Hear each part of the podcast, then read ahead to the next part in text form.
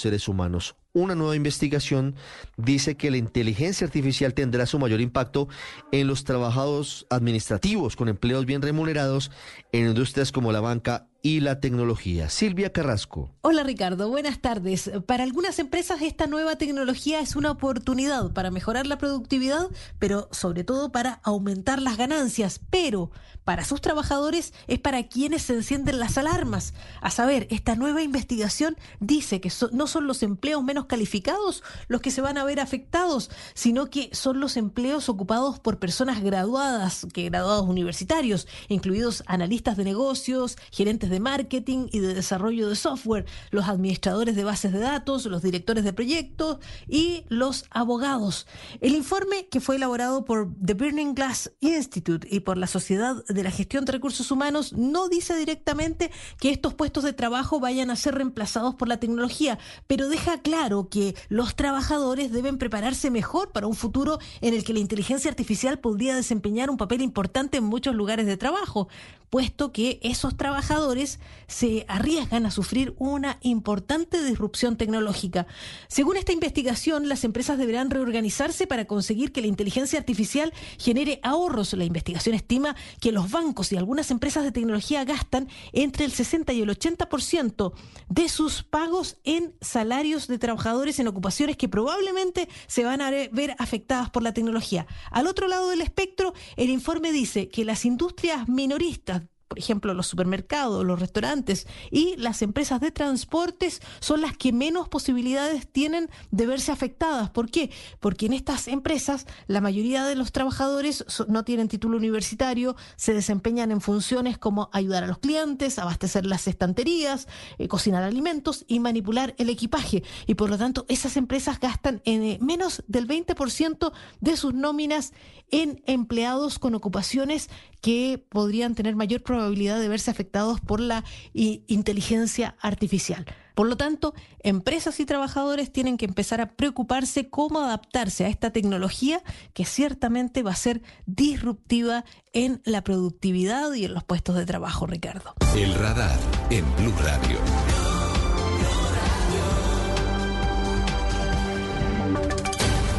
Voces y sonidos de Colombia y el mundo en Blue Radio y bluradio.com, porque la verdad es de todos.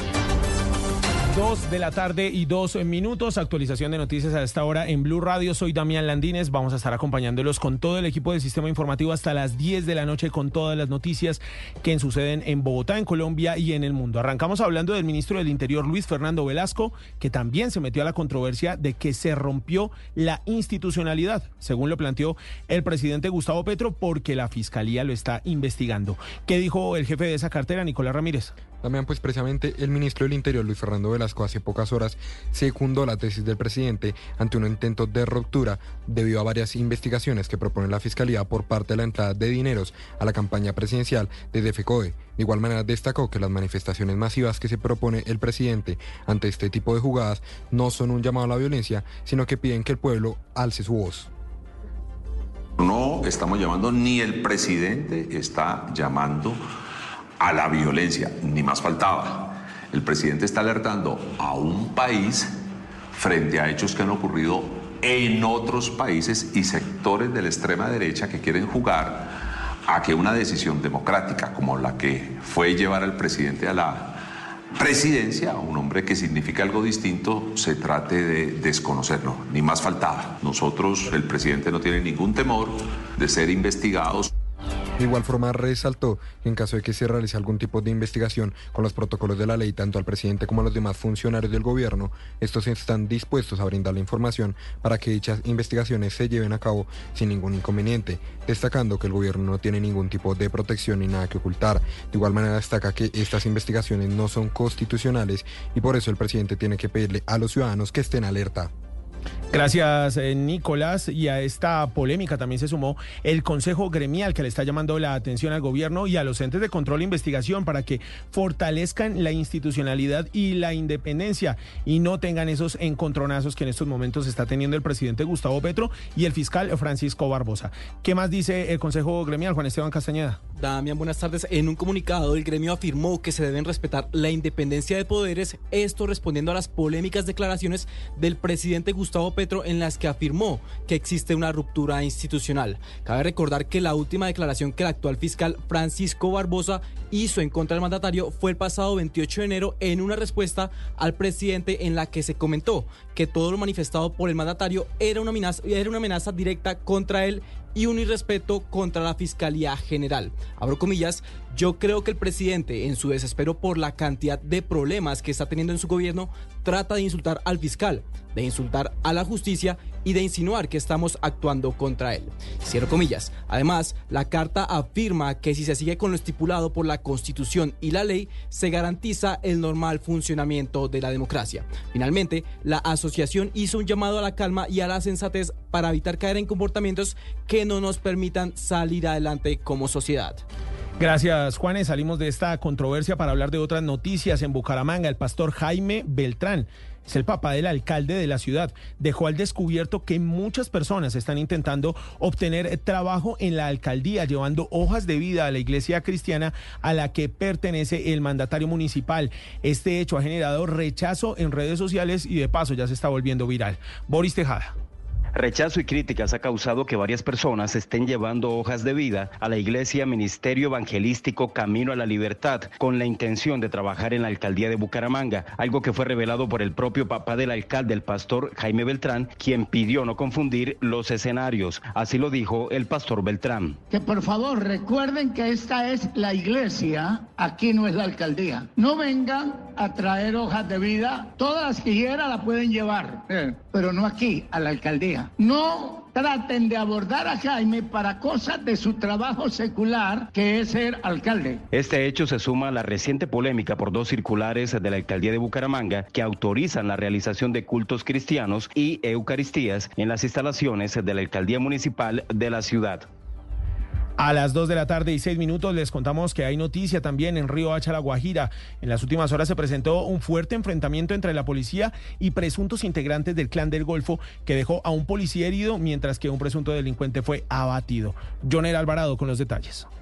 Un fuerte enfrentamiento se registró exactamente en la madrugada de ese sábado en el barrio Las Marías, esto en la comuna 10 de la capital de La Guajira, entre la policía y un grupo de hombres que aparentemente pertenecerían al clan del Golfo. Dicen las autoridades que un patrullero de la policía que estaba en este procedimiento tiene una herida de gravedad en la cabeza y se encuentra actualmente en una unidad de cuidados intensivos en esta capital. Tres de estos sujetos fueron capturados y además hay uno que fue dado de baja en medio del intercambio de disparos. Hablamos con el el coronel Edinson Montaña, comandante de la Policía de La Guajira, esto nos dijo. Se presentó un enfrentamiento con bandas criminales del municipio, donde resulta lamentablemente un uniformado del Modelo Nacional de Vigilancia Comunitaria por cuadrante lesionado por arma de fuego. En el desarrollo del procedimiento en el barrio Las Marías se neutralizó una persona y se le dio captura a tres individuos los cuales portaban armas de fuego y atentaron contra la integridad de nuestros policías. Además de eso, dicen las autoridades que uno de las personas capturadas tenía medida de aseguramiento domiciliaria y estaba por fuera del área y además que hay otro que está relacionado con hechos de sicariato. Gracias, Joner. Hablamos ahora de noticias deportivas porque finalmente parece que se acaba la novela de Kylian Mbappé y el Real Madrid. Parece ser que el francés llega a jugar en la próxima temporada en el club merengue. Juan Carlos Cortés. Se abre un nuevo capítulo del fichaje hasta ahora imposible del Real Madrid por Kylian Mbappé. En las últimas horas, el diario francés Le Parisien reveló que el delantero francés habría decidido vestirse de blanco una vez termine el contrato que lo ata al PSG. De hecho, el club francés ha intentado renovarle sin ningún éxito y en sus páginas el diario destaca que la mayor estrella del fútbol francés se unirá al club más grande del mundo la próxima temporada. Mientras tanto, en Madrid reina el optimismo, mientras entre los bastidores se negocia el mayor contrato del vestuario para el capitán de los Blues. La batalla está perdida, también asegura el diario, haciendo alusión a las pocas señales que ha dado Kylian Mbappé en las últimas semanas respecto a una posible renovación por el PSG, incluida la carta que le envió en junio al conjunto parisino, en la que declinó formalmente ejecutar una cláusula de renovación hasta el año 2025. Junio nos dará la respuesta definitiva en el que puede ser el fichaje más costoso de todos los tiempos. A las 2 de la tarde y 9 minutos, estas fueron las noticias aquí en Voces y Sonidos. Los dejamos porque llega Travesía Blue. Esta es Blue Radio, la alternativa. Este sábado en Travesía Blue, ¿qué ver y qué hacer en Varadero, Cuba? ¿Vale la pena visitar ese punto de la isla? Les traemos las mejores recomendaciones para que su visita sea un éxito. ¿Se imagina empacar toda la vida en una maleta para empezar de ceros en otro lugar? Hablaremos de duelo migratorio, lo que sienten más de 500 mil colombianos que se van del país para buscar nuevas oportunidades. Viajar por Colombia sin afán, un libro que no presenta un itinerario de viaje, pero sí relata historias inspiradoras de quienes viven en la Colombia inexplorada. Alisten maletas porque viajamos este sábado a las 2 y 10 de la tarde con Travesía Blue. Travesía Blue por Blue Radio y bluradio.com. Blue Radio, la alternativa. ¿Qué, qué alimenta a mi mamá? Mi primera gran sonrisa, mis primeras palabritas, como crezco a toda solo quiero de lechitas. Son mis nuevas de lechitas, mis galletas las más ricas, con amor como ingrediente y con leche de lechitas. Las primeras galletas de tus hijos tienen que ser de lechitas, porque verlos felices te alimenta. Arthur's Destino, comida, fiestas, experiencias, todo esto y más hace parte de Travesía Blue, un espacio en donde le daremos los mejores consejos para que conozca los mejores lugares de Colombia y el mundo. Travesía Blue. Presentan Maritza Mantilla y Juan Casolarte.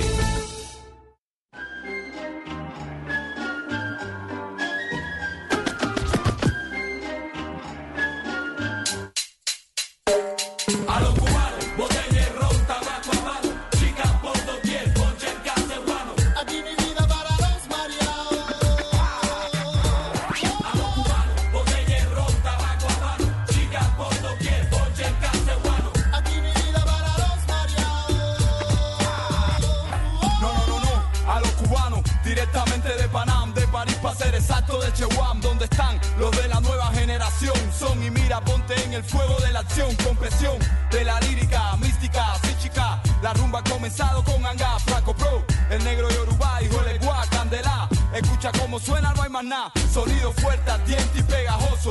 Sinceroso te destrozo. Mi flow que calma sin fatiga a los nerviosos. Con mi conexión, controlando bien mi lengua. Pegado hasta el techo, quiero que lo entiendas.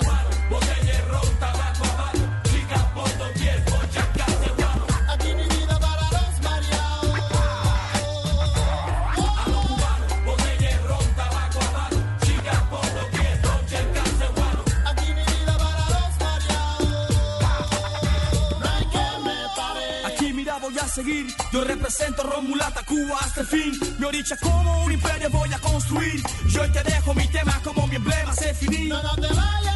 ¿Qué dice, dicen viajeros? Qué bueno tenerlos esta tarde de sábado 2 y 12 de la tarde. De un sábado en donde Bogotá vuelve a ser Bogotá, poquito.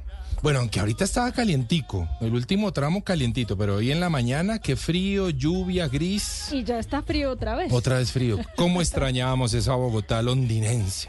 Y, y- y variante, con sus cuatro estaciones en un solo día. Y con la lluviecita en los cerros, qué lindo. Sí, señores, yo soy Juan Casolarte y como siempre acompañados de la más, Mari, ¿qué hubo, Mari? ¿Qué hubo, Juanca? Y un gran saludo a todos nuestros traviesos, a los que sintonizan a esta hora un programa en donde hablamos de viajes y turismo. Y es el único pro- programa en la radio en donde nos dedicamos a eso que tanto nos gusta. Siempre arrancamos con una canción viajera y esta vez a Orillas le corresponde llevarnos hasta Varadero. No vamos a hablar de La Habana, de La Habana ya hemos hablado bastante, pero sí nos vamos a desplazar hasta Varadero famoso, reconocido por tener unas playas paradisíacas con unos azules que de verdad enamoran y unas muchos kilómetros y mal no estoy, son 25 kilómetros de playa y de Sí. playa muy suavecita, deliciosa.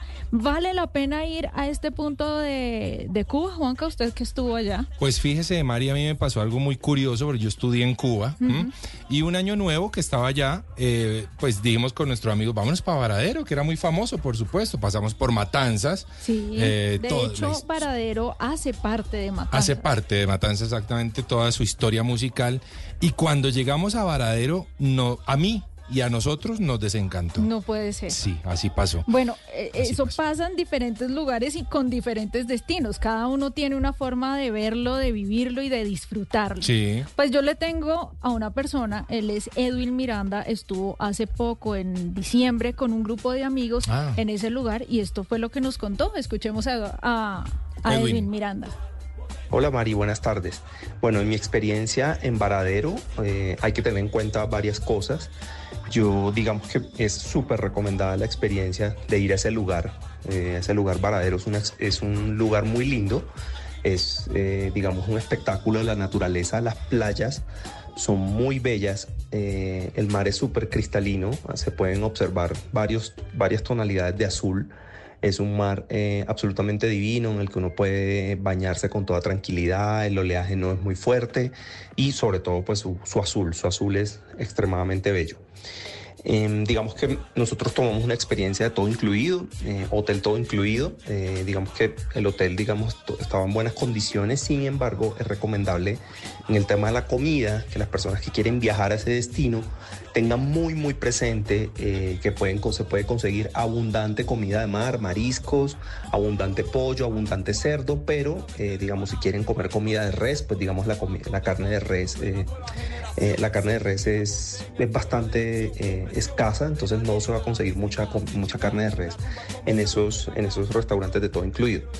En cuanto al licor, digamos que eh, es típico pues el ron cubano, preparan unos muy ricos mojitos, el tequila sunrise es muy rico en Varadero, eh, digamos que eso como por resaltar. El desplazamiento desde el aeropuerto José Martí a Varadero lo hicimos eh, con una van, una van con capacidad de 8 personas. Eh, digamos que el costo fue de 160 dólares, 160 dólares, digamos, con el servicio, la van exclusiva para nosotros ocho. Y eh, digamos que hubo una, una situación muy, muy chévere ahí, es que nos, nos pararon en un sitio, eh, no recuerdo el nombre, para tomar piñas coladas.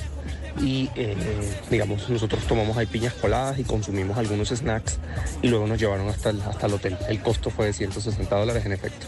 Y finalmente una recomendación eh, con la moneda es eh, llevar dólares americanos, sin embargo reciben en algunos lugares eh, pesos cubanos y dólares canadienses, sin embargo eh, mi recomendación principal es que se puedan eh, llevar dólares americanos, que los recibe absolutamente todas las personas en este lugar. Es súper recomendada la experiencia Varadero.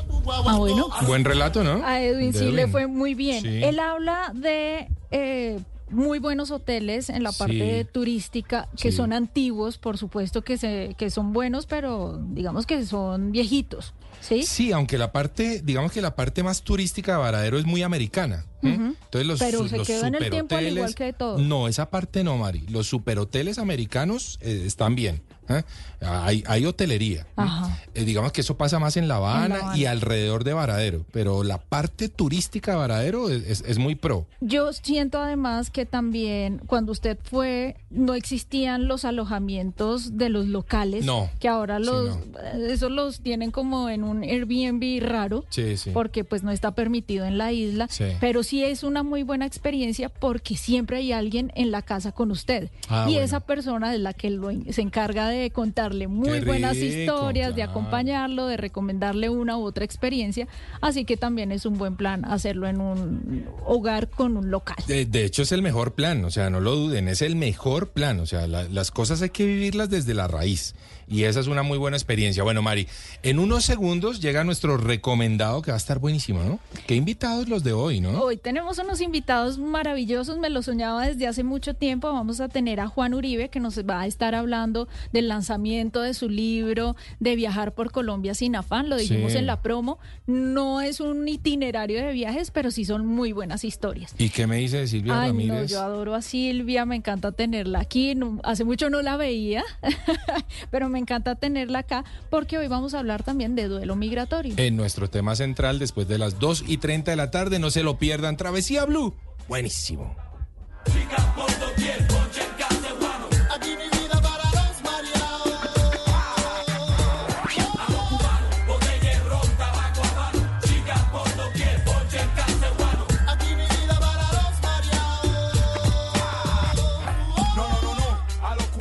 Si tiene tiempo libre y aún no sabe qué hacer o para dónde arrancar, aquí en Travesía Blue, este es nuestro recomendado.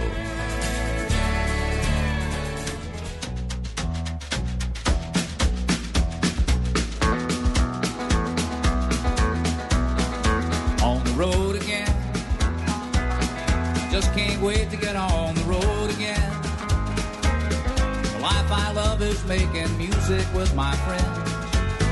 Wait to get on the road again. On the road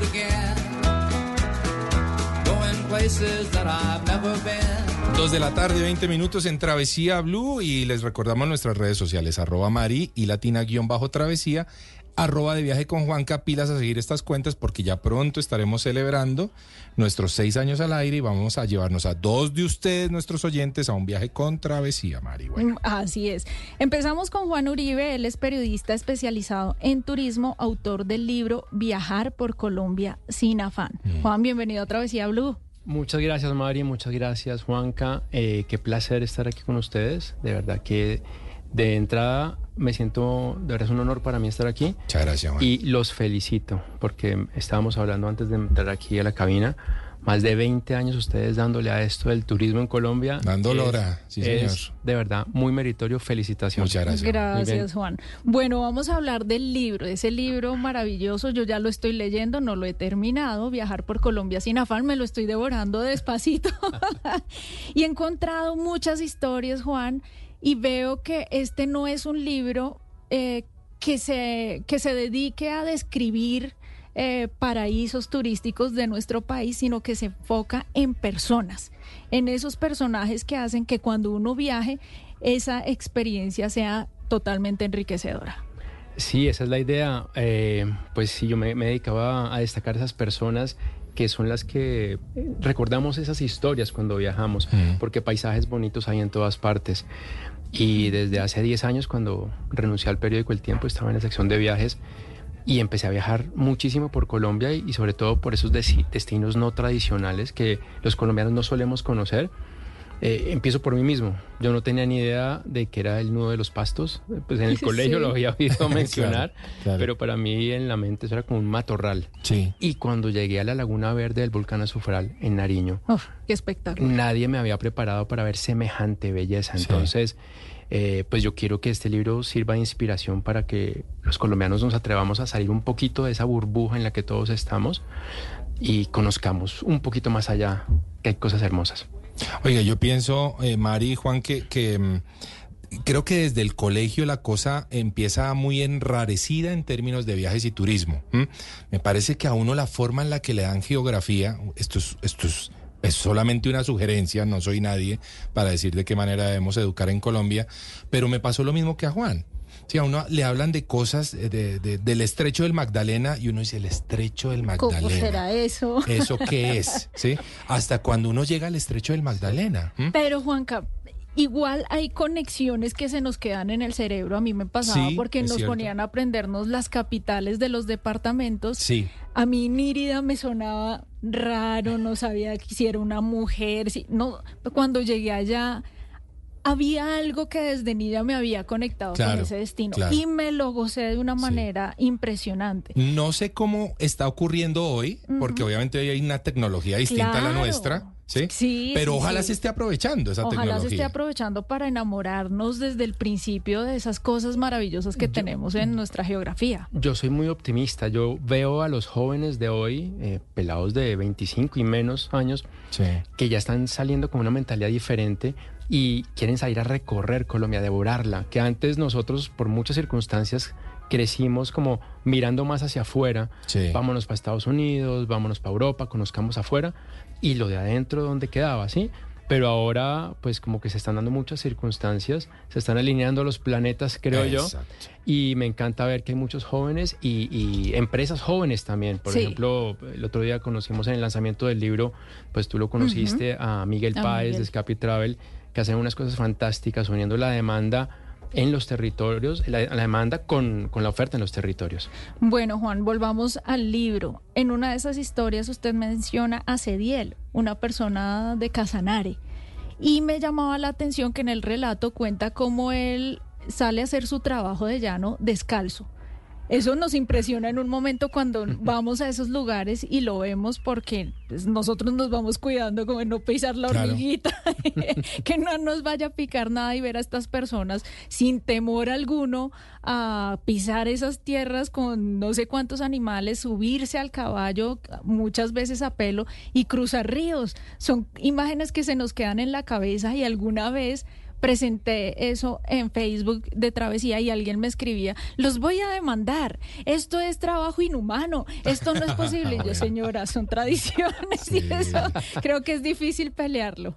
Sí, eh, pues a Saudiel lo conocí en un viaje de- eh, con otros periodistas y fue fantástico porque de entrada me llamó mucho la atención su espontaneidad, su autenticidad. Él Sí. no es una puesta en escena que, ay, vamos a disfrazarnos porque llegan los turistas. No, para nada.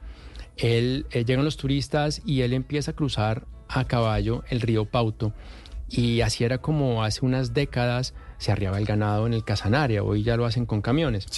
Eh, Seudiel va descalzo porque dice que los zapatos le tallan. Sí, y en les Bogotá, fastidian. en Bogotá ha estado con alpargatas en la vitrina de Anato porque eh, pues es demasiado frío el piso, básicamente, si no estaría andando descalzo.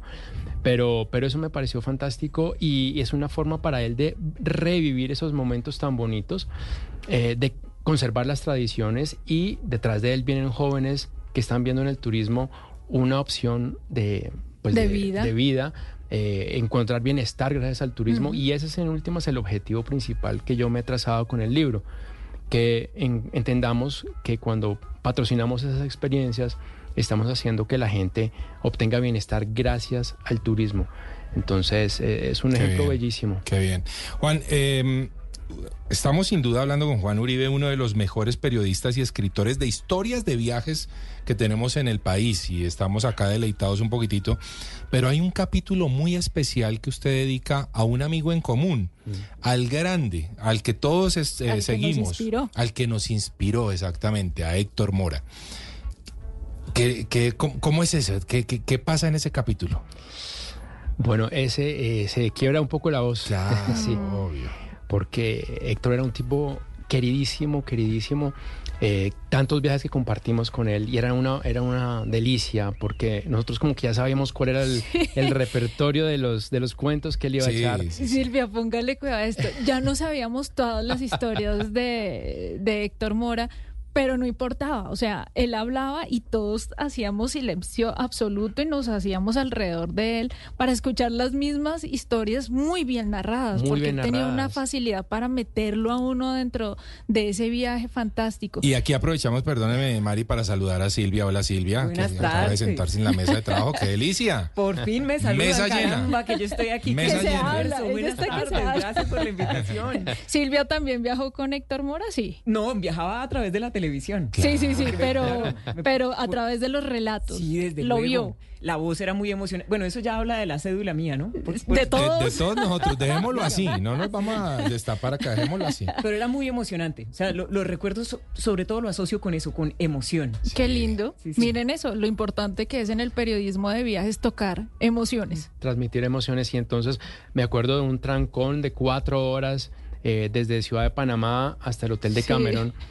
Y pues se hizo rapidísimo porque Héctor estaba contando cómo había entrevistado a la Madre Teresa, el cuento del paisa vendiendo camellos en el desierto del Sahara, en fin, una cantidad Cuando de comías esos de mico por allá en, en- Eso lo contó Eso también. lo cuentan. ¿no? Yo quiero saber, Juan, en el ejercicio como periodista de viajes, ¿cómo fue eh, escribiendo el libro? ¿Usted llevaba su libretica de notas, un- una grabadora? Porque veo que hay detalles muy bien narrados, pero que sucedieron 2013, Claro. 2011. Dos- 2014, después de que salía el periódico, empecé a viajar pues en forma por mi cuenta y yo siempre llevo una libreta, siempre llevo una libreta y anoto absolutamente todo, la música, eh, los olores, eh, lo que dicen las personas, Sí. el clima y eso me permite reconstruir las historias. Entonces yo, yo cuando estaba en el periódico yo decía, en algún momento tengo que escribir un libro porque todas estas experiencias de viajar por el mundo, viajar por Colombia, ¿cómo las desperdicio? Y fui escribiendo y fui consignando todas estas historias. Eh, cuando llegó la pandemia, pues que me puse- Aprovechó. empecé a editar las notas, a editar, a editar claro. todos estos textos y dije, no, esto es por el lado humano, Sí. esto es por el lado humano. Y ya llegó el momento de lanzarlo y afortunadamente, eh, pues aquí estamos.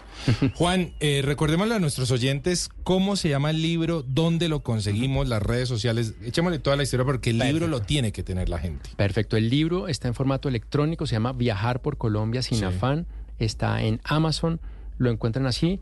Eh, descargan la aplicación Kindle, que es gratuita, Sí. abren Sí. su cuenta en Amazon, que es gratuita también.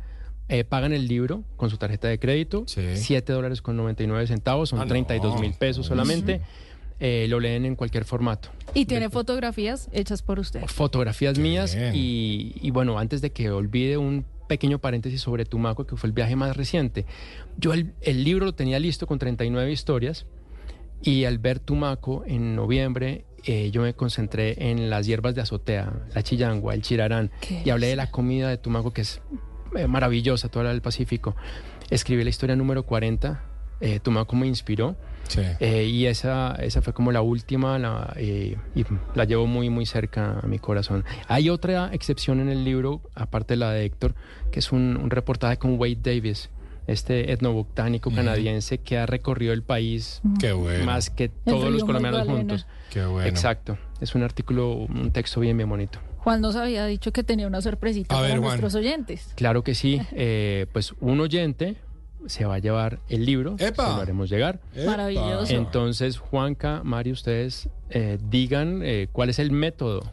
No, pues facilísimo. escogerlo. Vamos a hacerlo a través de la cuenta de Instagram de, De Juan. acuerdo. Que Arroba sigan- Juan Uribe Viajes. es Arroba Juan Uribe Viajes. Silvia, si usted quiere el libro, tiene que seguir a Juan. Yo voy a, con- a concursar en cuanta cosa, porque ustedes también anunciaron lo de los Sí, dos viajes. También, también. Listo, anotada, anotada Silvia. Anotada Arroba. Juan Uribe Viajes. En el último post que tenga montado Juan en su cuenta de Instagram, pues le van a poner yo quiero el libro Juan y por tal razón, pongan la razón y por la Juan que quieren el es libro. el que lo va a escoger. Juan va a escoger al ganador, Juan lo estará diciendo y por supuesto en el próximo programa de Travesía vamos a estar anunciando quién ganó el libro de Entonces, Juan que Uribe. nos den una muy buena razón Colombia para sin tener el libro. Una buena razón, eso es lo que está pidiendo Juan Pilas, pues, a los viajeros, ya lo saben. Arroba Juan Uribe Viajes. Viajes. Así de sencillo. En el último post, ¿por qué se quieren llevar el libro Viajar por Colombia sin afán? Juan, muchas gracias por haber estado en Travesía Blue. Juanca, muchas gracias. De verdad que es un placer para mí estar acá, Mari. Muchas gracias de nuevo. Con todo Eh, cariño. y felicitaciones. Muchas gracias. Porque hacer lo que ustedes han hecho por el turismo colombiano es de verdad. Juan, qué hermoso. bonito. Qué bonito reconocimiento. Muchas gracias. Lo hacemos con amor, con pasión y así lo vamos a seguir haciendo. Silvia, ya después de un cortecito, pero muy cortico, vamos a estar hablando de el duelo, duelo migratorio. migratorio. Migraciones que se dan porque queremos, porque se nos da una oportunidad o porque nos tocó. Cuando uno habla de duelo, habla de que algo le duele. Sí, que se está despidiendo de algo, que va a tener que reorganizar la forma de ser. O sea, De lo que- incluso estrenar personalidad a veces. Lo que vamos a estar hablando en la próxima media hora es doloroso, Silvia. O Al contrario, Ah, es que si ustedes se fijan, el solo planteamiento del tema ya in- indica dolor, ¿no? Sí. El duelo migratorio. Claro. Pero les propongo una cosa, y esa es mi intención. Vamos a hablar de esto en términos de liderazgo. O sea, vamos Ah, a desarrollar una inteligencia migratoria para ver esto, no, no romantizándolo porque eso es muy inocente, sino para ver esto como una oportunidad de crecimiento dentro de lo posible. En segundos, Silvia Ramírez y el duelo migratorio. Estamos en Travesía Blue 2 y 33. Just can't wait to get on the road again. The life I love is making music. Viajar, conocer, inspirarse, aprender, vivir.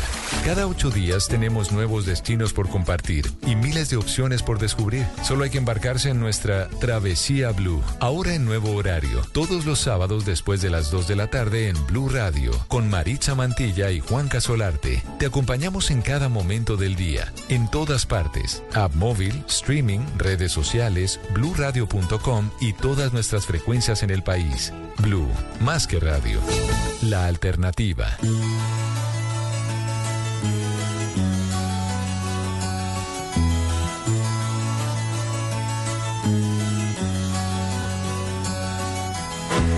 Dejaré mi tierra por ti, dejaré mis campos y me iré lejos de aquí. Cruzaré llorando el jardín y con tus partiré lejos de aquí.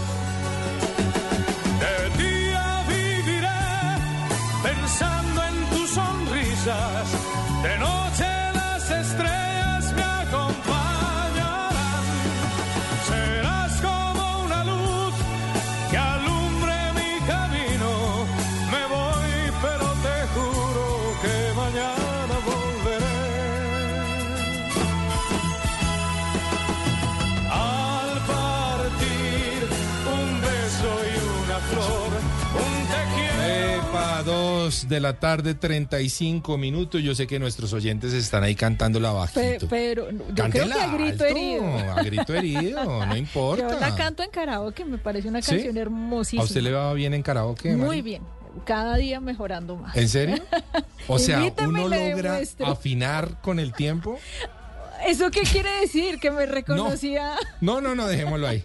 Ay, ese Juanca es un- Dejémoslo ahí. No, sí, yo sé. Bueno. Pero, pero a fin, me he mejorado. Ha he mejorado, ha mejorado, está bueno. Está muy bueno. Dice que el trago. Eso con dos chorritos, ay, queda uno pero cantando fino. Oiga, eh, recordemos nuestras redes sociales, Mari, arroba Mari y latina guion bajo travesía, arroba de viaje con Juanca.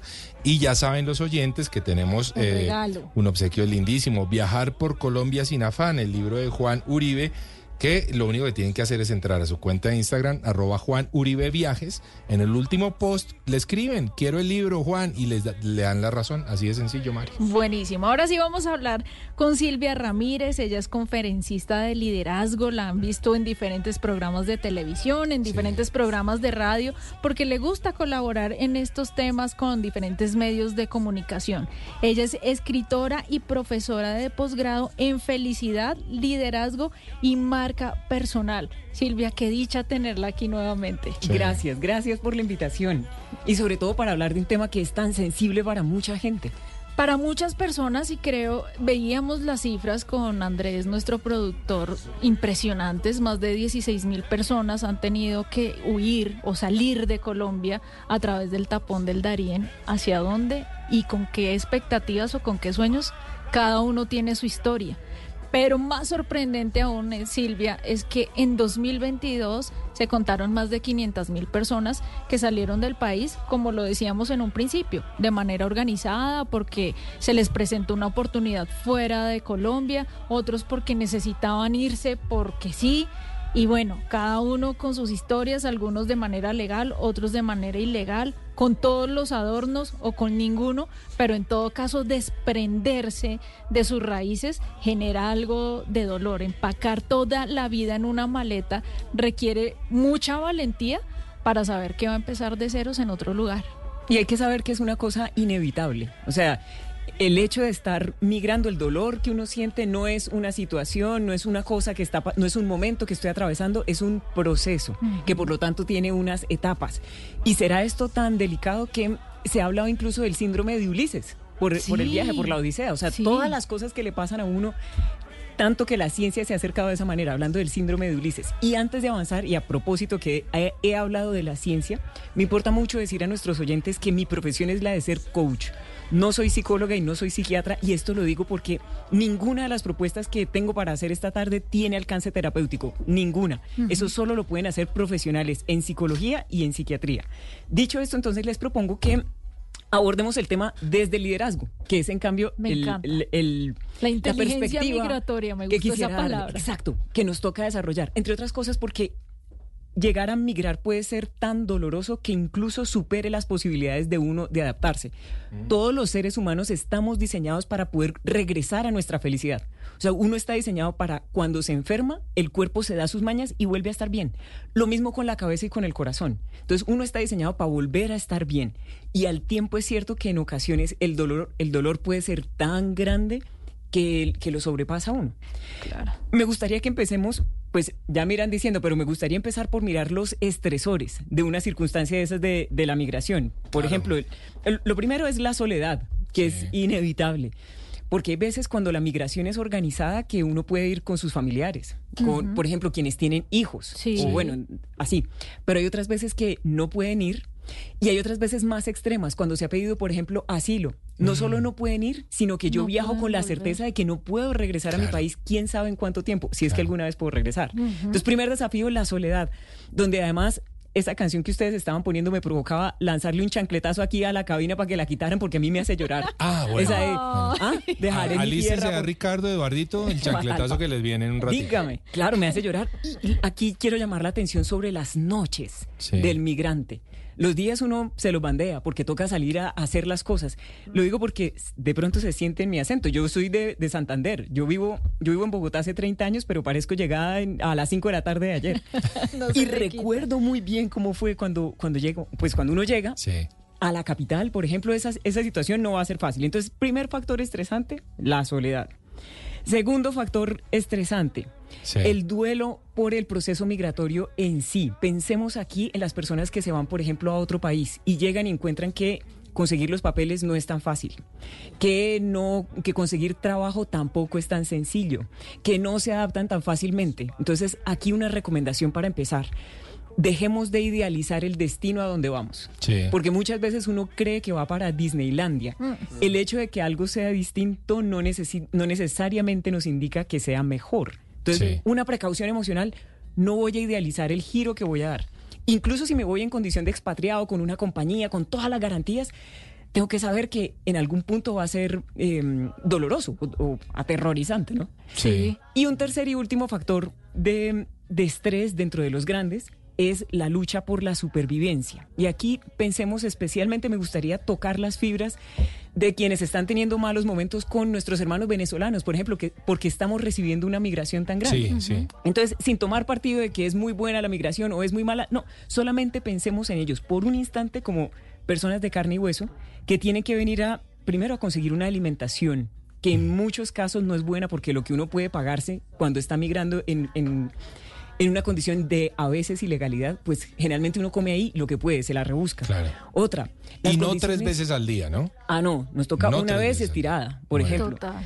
Lo otro, las condiciones de vivienda. Muchas veces se trata, otra vez, es que somos seres de carne y hueso. No fue mi caso porque yo migré con mis papás organizadísimamente, pero, pero de nuevo, tengo como esa sensibilidad. Claro. Son personas que vienen a quedarse en condiciones de hacinamiento. O sea, pensemos en un ser humano en esas circunstancias, que Es está duro. comiendo mal, que está hacinado.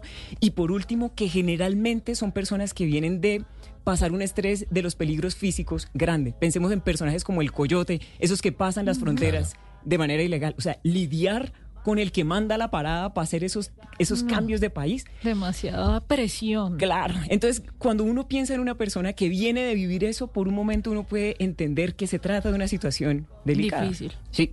Entonces, habiendo puesto el panorama así, ahora sí me gustaría empezar a darle el giro Sí. hacia, hacia esta visión de liderazgo. De acuerdo. Entonces, hay una... Caramba, es que se me olvidó el nombre de la película y del actor, pero si les cuento la historia, de pronto algunos recuerdan. Esa película de un muchacho estadounidense que se fue de paseo por el- como por el Gran Cañón, que se deslizó y que quedó apresado en una en unas rocas. Sí, sí. que Eso le se llama la- la mano. 127 o 172, que se trata de un muchacho escalador, Ajá. o más bien que hacía trekking y senderismo. Eso. eh, Se va solo que ya empieza el primer problema ahí, ¿no? Se va solo, queda atrapado en una caverna, eh, una roca más bien cae sobre él y le atrapa el brazo. Y él Eso. termina que 172 horas. 172 termina decidiendo, después de 172 horas, que la única forma de salir es cortándose él mismo el brazo. Yo tuve la fortuna, lamentablemente no vi la película, pero tuve la fortuna de verlo a él en escena contar en una conferencia su historia. Wow. Y esto es para dar un mensaje a las personas que están migrando, que sienten el dolor de, de- de la patria que han dejado atrás. La primera reflexión aquí grande es este señor que dijo, yo estaba dando este paseo por el, por el cañón, me deslizo, me queda la mano apresada. Dice, pasé por unas fases. Entonces pensemos porque aquí nos podemos sentir identificados. La primera es la de, la de tratar de, por la fuerza, o sea, forcejear Claro. con mis circunstancias, tratar de sacar la mano, así mismo yo en mi situación, forcejear hasta ver que no me está sirviendo de nada porque de verdad estoy en una situación que no puedo cambiar fácilmente. Él dice, después de esto entré en una fase de negación. Esto no está pasando, no, o sea, mi vida es la misma, es solamente cuestión de esperar. De acuerdo. Dice, y a medida que pasaban las horas y nada pasaba, Mm. entonces entra una tercera fase, la de la desesperación. De nuevo, estamos hablando de alguien en medio de las montañas, Sí. pero las personas que han migrado y que están en sus casas o en el hotel de paso donde se encuentran, posiblemente viven un, un- un fenómeno equivalente. Entonces él dice, tercera fase, la de la desesperación. Ahora forcejeo todavía más duro. Cuando por fin me calmo, entiendo que la única posibilidad que tengo es yo mismo, con las rocas que tenía al lado, golpear la mano hasta desprendérmela. Ah, Y aquí viene la cosa, la razón por la cual estoy contando toda esta historia. Él dice esto que para mí es una frase lapidaria. Dijo, en ese momento yo entendí que dejar atrás algo no es perder algo. ¡Bum! Se las voy a repetir que eso es muy importante. Claro, qué bueno. Dejar atrás algo no necesariamente es perder algo. Porque él dijo, me tocó sacarle filito yo mismo a una piedra Sí. y con eso empezar a romperme la piel. Después llegué a los tendones, me tocó afilarla todavía más para romperme los Eh, ligamentos. Hasta que yo mismo desprendí la mano. Pero si no la dejaba atrás, lo que perdía era mi vida. Claro. Entonces, a veces esa es la circunstancia del migrante. Entonces, me parece un, un muy buen enfoque inicial. Bueno, eso es, eh, es una historia muy fuerte que relata un símil seguramente que puede vivir mucha gente en el tema del- del- de la migración, sin lugar a dudas. Ese dejar dejar atrás, atrás. exactamente, que es dejar mucho atrás o dejarlo todo atrás o creer que se está dejando todo atrás. Eh, porque finalmente uno va con uno, ¿no? Así que hay, creo que la mejor compañía va con uno, que es uno mismo, sus capacidades, sus valores, sus fortalezas, sus ganas, sus sueños. Porque finalmente si uno está yéndose a algún lugar, pues es porque uno tiene un sueño alrededor de eso. ¿Habrá alguna Habrá, motivación? habrá alguna motivación y algo en lo que uno deba fortalecerse. Y esa es mi pregunta para Silvia. ¿Hay alguna forma de prepararse desde antes del viaje para uno reconstruirse o fortalecerse y hacer que esto que va a ocurrir sea menos, eh, menos fuerte, menos doloroso, si se quiere? Empecemos con la, digamos, con, con el elemento que en mi opinión es como la piedra angular de esa preparación y es entender por qué lo estoy haciendo. O sea, generalmente lo estoy haciendo por una razón que es importante. En los casos de la migración planeada, porque me están ofreciendo una, un trabajo que yo de manera consciente estoy conviniendo que me, que, que me sirve. Sí. Y en los casos en los que es una medida desesperada, también estoy entendiendo que es que la circunstancia actual me repele. O sea, cuando yo recuerdo por qué lo estoy haciendo y estoy ahora ya en el otro país, comiendo mal, viviendo mal, me queda fácil recordar que es que yo venía de una cosa que me gustaba menos que estas. O sea, Sí. a veces la vida lo pone a uno en la circunstancia, ojo a esto, no escoger entre una cosa bonita y una cosa fea, sino entre escoger entre una cosa fea y una cosa peor. Entonces, Mm. hay veces que uno lo está escogiendo porque es el mal menor. Del hecho de recordar por qué fue que empecé yo esta travesía, es que voy a sacar la fuerza para aguantar. Y una segunda medida, ahora ya un poquito más ligera, es antes de moverme conviene hacer una aproximación cultural al país para donde me voy. Ah, qué bueno. Porque es que por para, digamos, para, el, para el desarraigado, y lo digo a mí con este acento montañero, que llego aquí a la capital y todo el mundo tiene ese acento así sofisticado, musical, tal, tal, para uno la lengua es una madre. Entonces empezar a estudiar el acento, las palabras raras, porque, por ejemplo, nosotros a los rubios en Colombia les decimos monos. Monos. Mm. En Venezuela les dicen catires. Entonces, para no quedar yo tan loca, voy a hacer el ensayo de, de aprenderme las palabras básicas. ¿Dónde debo ir? Hacerme la idea de la ciudad a la que voy a llegar, como qué dimensiones tiene, con qué clima me va a encontrar, más o menos. Y lo otro es entender una cosa que parece una reflexión solo sentimental, pero la implicación práctica es enorme. Entendamos que la felicidad nunca es accidental. O sea, esa felicidad que yo estoy buscando por el hecho de migrar no va a ser como un golpe de suerte que me va a poner contenta todo el tiempo, no. Me aguardan una serie de decisiones que yo todos los días voy a tener que tomar. Por ejemplo, la de no encerrarme. Por ejemplo, que si yo llego, pues, supongamos que yo voy a migrar a, a los Estados Unidos. En lugar de quedarme en mi cuarto encerrada tomando aguardiente y oyendo Silva y Villalba, man. O sea, extrañando mi tierra.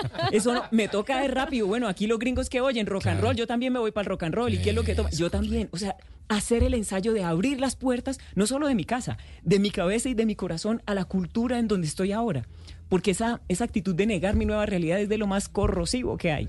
Y pasan tantas cosas en esto que a mí me causa mucha curiosidad algunos relatos de personas que viajan y llegan a la casa de algún amigo o conocido, pero eso es una semanita y para afuera, o sea, ya no no te puedo tener más ahí, por favor te vas. Y los sacan a, a tener o a enfrentarse a unas situaciones muy difíciles, pesadas, pero dicen como a mí también me pasó, mijito, usted también Claro. viva viva esa parte que tiene que vivir. Y en cuanto al prepararse al, al- al destino, cuando nosotros viajamos de manera turística o de manera recreativa, no es lo mismo. No. O sea, no es lo mismo lo que uno puede vivir en Ciudad de México, de viajero, de voy a comer este taco, de voy a probar estas cosas, cuando ya uno vive e intenta eh, eh, encajar en una sociedad que es distinta a la nuestra, si hablemos el mismo idioma, les cuesta mucho Claro. trabajo. Sí, claro. Entonces, no siempre creo que se logra esa preparación del todo, pero sí se va con un poco de conciencia de las cosas que tenemos que, que ir ajustando. Juan, que tiene por ahí también algo para aportarnos. Pues eh, mi caso no, no es tanto. Yo, yo estoy en Estados Unidos becado por tenis, me Sí. fui a los 17 años. Eh, mis amigos que se quedaron en Estados Unidos ya llevan toda una vida ya, los admiro mucho, porque eso es muy duro. Yo me devolví después de siete años Ah. porque la cultura no encajaba conmigo. Mm. No. Yo estaba en un pueblo muy pequeño en Alabama y yo dije, no, yo me devuelvo para mi país. Eh, pero la gente que lo logra, Silvia, me parece que es muy valiente. Es admirable. Y aquí una hay, hay maneras y hay maneras de llegar a un lugar. Sí. ¿Por qué muchas veces hay prevención con los extranjeros? Porque, por ejemplo, se corre la voz de que vienen a quitarnos los puestos de trabajo. Es cierto, sí. Y entonces aquí otra recomendación de profesora de felicidad. En la vida, a la hora de empezar una relación, en mi opinión, hay dos clases de personas, básicamente. La gente que, vienda, que llega viendo a ver qué puede obtener de las circunstancias y la gente que entra poniendo. Entre usted poniendo. Entonces, cuando uno llega al nuevo lugar, entre poniendo su alegría, entre poniendo sus conocimientos, entre con una actitud proactiva, porque es que si uno llega con la actitud de ir a ver quién me da una oportunidad, es decir, ese estado de mendicidad sentimental, viendo a ver dónde me socorren una ayudita, es fastidioso, suena duro decirlo desde luego, pero es fastidioso estar al lado. Fíjese que la energía de la gente que es necesitada, Es por ejemplo, de esa tía que siempre se está quejando, de ese hermano que todo el tiempo le parece que todo está caro, uno en el fondo dice, caramba, ya quiero que se termine la visita. Es cierto. Si eso pasa con gente que uno quiere, ahora con una persona que es del todo extraña, por eso, otra vez, la consigna es voy a entrar poniendo, voy a llegar con nuevas ideas, con mi actitud caribeña, Ganadora. colombiana, eso es, haciendo grupos de trabajo, entrar poniendo. Claro, bueno, Silvia. Silvia ha llegado obviamente con una actitud muy positiva respecto a la migración, como debería afrontarse, creo yo. Porque es cierto que quien viaja, pues viaja con, con todos los temores del mundo. ¿eh? Claro. Y eso ya creo que empieza a ser un, un paso mal dado. Viajar con miedo, eh, está, es normal tener miedo. Lo anormal o lo que está mal es que el miedo domine las, las actitudes de uno respecto al mundo que, que está empezando a enfrentar. Pero Silvia, no, no dejemos de desconocer que hay gente que no lo logra, que definitivamente no pudo. Digamos el caso de lo que nos decía Juan, a los siete años se devolvió. No pudo, por, culturalmente no le daba. ¿En qué momento uno debe decir en la vida, si, si empezó este proceso, no, yo definitivamente no estoy para esto, yo me devuelvo a mi tierra porque no sé.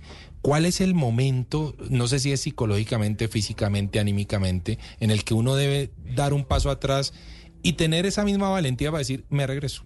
Como yo soy de provincia, entonces mis respuestas como corresponde se sacan de los dichos y tal. Aquí el parámetro es este. Cuando la cura me esté saliendo más cara que la enfermedad, es la señal de que hay que girar en U. Entonces vamos por partes. Hubo una razón, dijimos hace unos minutos, hubo una razón por la cual uno en su casa tomó la determinación de irse hacia otro Sí. lado. Cuando uno encuentra eso, o sea, cuando uno encuentra que hay una razón, uno comprende que hay un precio que hay que pagar por una mejor vida a la que uno está aspirando. Hay un precio que se paga, pero no cualquier precio.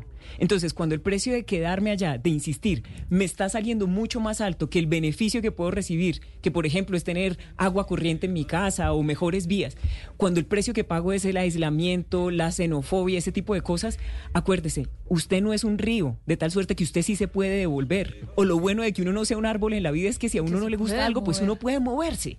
Eso es. Aquí una cosa, especialmente de nuevo dentro del tema de la migración. Un, un factor que a la gente le hace tambalear en la decisión es, ¿me devuelvo y quedo como un perdedor delante de mi familia? Como el que se metió y no aguantó. Usted olvídese de eso. Porque cuando uno se muera, nadie se va a enterrar con uno. Entonces, no hay que jugar para la tribuna, tener a todo el mundo contento que yo di el espectáculo de una mujer ganadora que se fue a los Estados Unidos o a Europa y triunfó. No. Si yo siento que esto emocionalmente o logísticamente o económicamente ya no me favorece, me giro y el asunto es mío.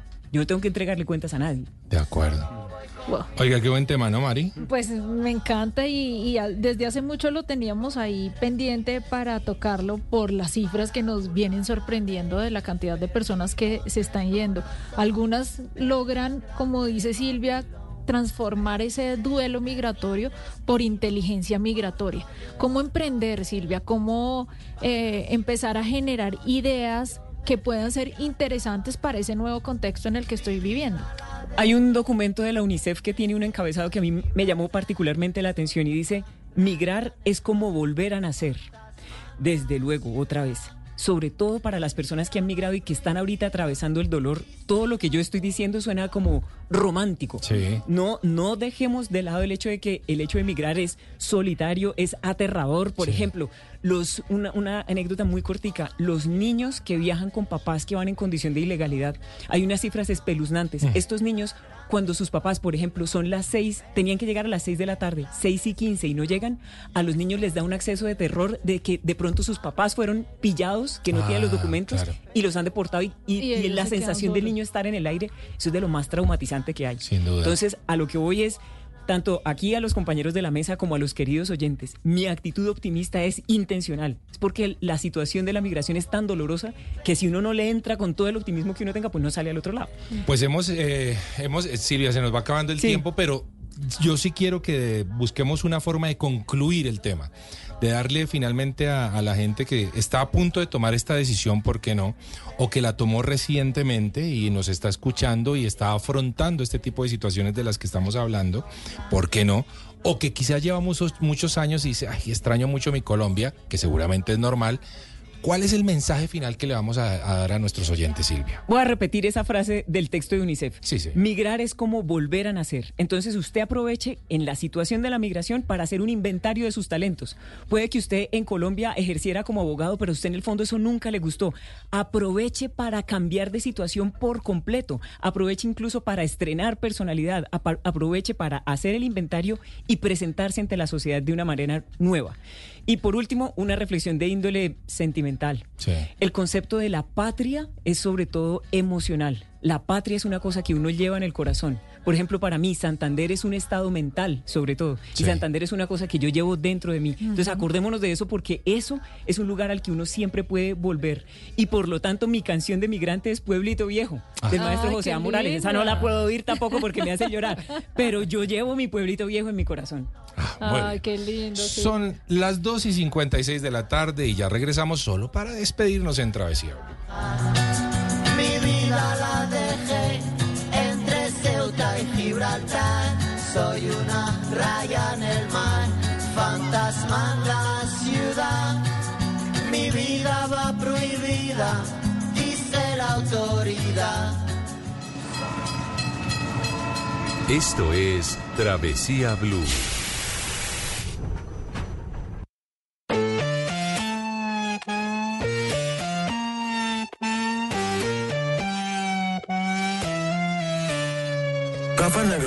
Que se vea la nota. Viendo como todos los culos aquí rebotan. La disco oscura, me siento que en gota. Si tienes novia esta noche ya lo bota. De la tarde, De las 50. canciones que poco nos gustan. Dos de la tarde, 57 minutos. Prefería Ya, Pueblito Viejo. Pero ya arrancó Menos mal no la pusieron. Menos mal, porque si no, aquí estaba Silvia llorando. Anegada, sí. Llorando. Bueno, Mari, viajamos sabroso hoy. Viajamos espectacular. Empezamos por Varadero, Sí. encontramos buenas razones para viajar a ese lugar. Después nos dimos un buen viaje por Colombia a través de las historias que Juan Uribe nos trae en su libro. Sí. Y terminamos con Silvia Ramírez hablando de inteligencia migratoria. Mire, que se nos cambió el chip. Ahí está. Bueno, pues a Eduardo Molano, muchísimas gracias ahí, y a Ricardo Acevedo, eh, piloteando nuestro control master, por supuesto, Andrés Iturrego, muchas gracias, nuestro productor de programa.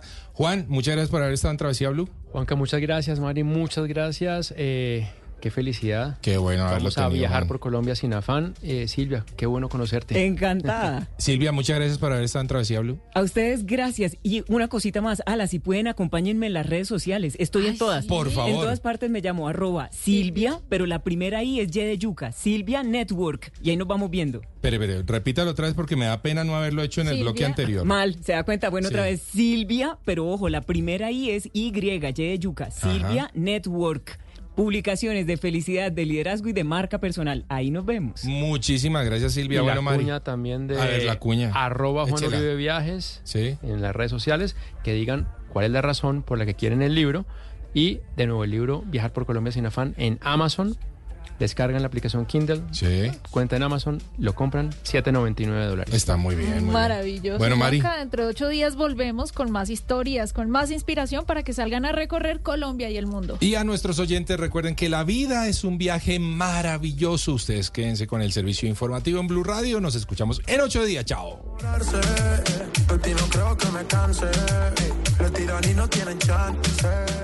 Esta es Blue Radio, la alternativa.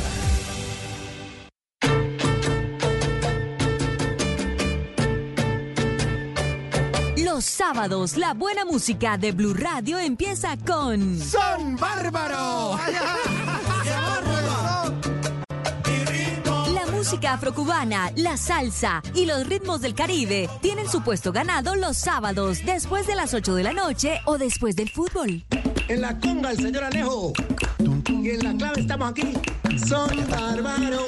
Con la mejor selección musical a cargo de Santi Rodríguez y Alejo Carvajal. Voces y sonidos de Colombia y el mundo en Blue Radio y bluradio.com, porque la verdad es de todos.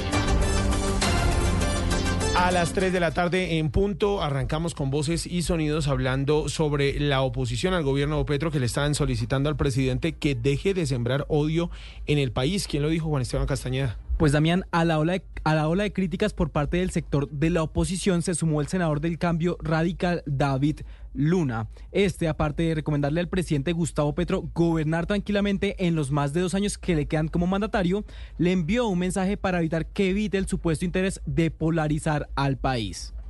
Presidente, nadie está interesado en tumbarlo, como usted dice. Acá queremos que en democracia usted termine su gobierno y en democracia seguramente haya alternancia. Presidente, tiene en sus manos la posibilidad de que lo recuerden como un demócrata, como un hombre que logró mejorar los índices de pobreza, no como un hombre que se dedicó a polarizar y lo más complejo de todo, a dividir a Colombia. Con esto ya son varios los personajes de la oposición que le han dejado un mensaje al presidente. Entre los más importantes se encuentran J. Hernández y Miguel Uribe Turbay en horas de la noche de ayer. Y bien temprano en la mañana de hoy, la senadora María Fernanda Cabal. Gracias, eh, Juanes. Ya 3 de la tarde y un minuto. Les tenemos también actualización a esta hora del grave accidente de tránsito que ocurrió en las últimas horas entre la vía en Ubaté y Zipaquira y que dejó dos muertos. Nicolás Ramírez. Damián, pues precisamente este accidente que se presentó sobre las 11 del día en la vía Ubaté-Zipaquirá, precisamente en el PR-46, que se registró hasta el momento con tres vehículos involucrados, los cuales son un tractocamión, un carro particular y un segundo camión más pequeño, destacando que el vehículo particular quedó en pérdida total debido a este fuerte accidente. Vale la pena destacar que siguen siendo materia de investigación las causas de este siniestro y en su momento serán establecidas por las autoridades competentes. Ante este caso habló el capitán Álvaro Farfán, comandante de Bomberos Cundinamarca. Al momento tenemos el saldo de dos víctimas fatales, cuatro personas lesionadas, las cuales son atendidas y remitidas a los diferentes centros asistenciales. Hace la atención del incidente el Cuerpo de Bomberos Voluntarios del municipio de Zipaquirá, centros hospitalarios y concesión vial. De igual forma, hay que destacarle a las personas que transites por esta vía que hay restricciones de un paso por un solo carril mientras las autoridades realizan la investigación y levantan los tres vehículos. Carnaval de Barranquilla 2024. Información especial por Blue Radio.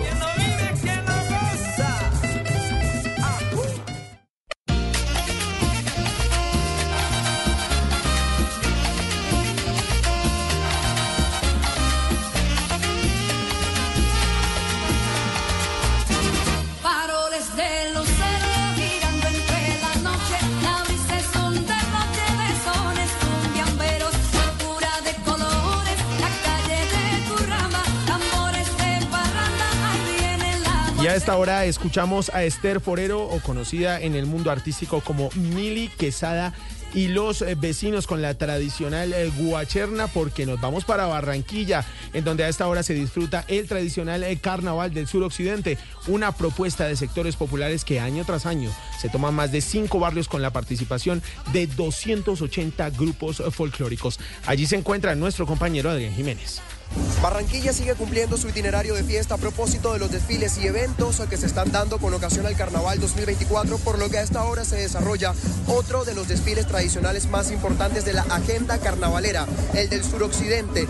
Esta es una propuesta de bordillo, la gente viene a sentarse en las esquinas, a las afueras de sus casas, a ver más de 280 grupos folclóricos y tradicionales de la ciudad. Vamos a preguntarle a la gente cómo la está pasando en el Carnaval del suroccidente, cómo la está pasando en este carnaval. Bueno, excelente, te contaré que este carnaval es único para esta gente tan especial de acá del Carlos Meses, de la Libertad, de los barrios que, que tenemos aquí aledaños y son 30 años de estar celebrando este carnaval tan importante. Y aquí la gente toda puede ver, como tú te das cuenta, sentaditos todos los disfraces.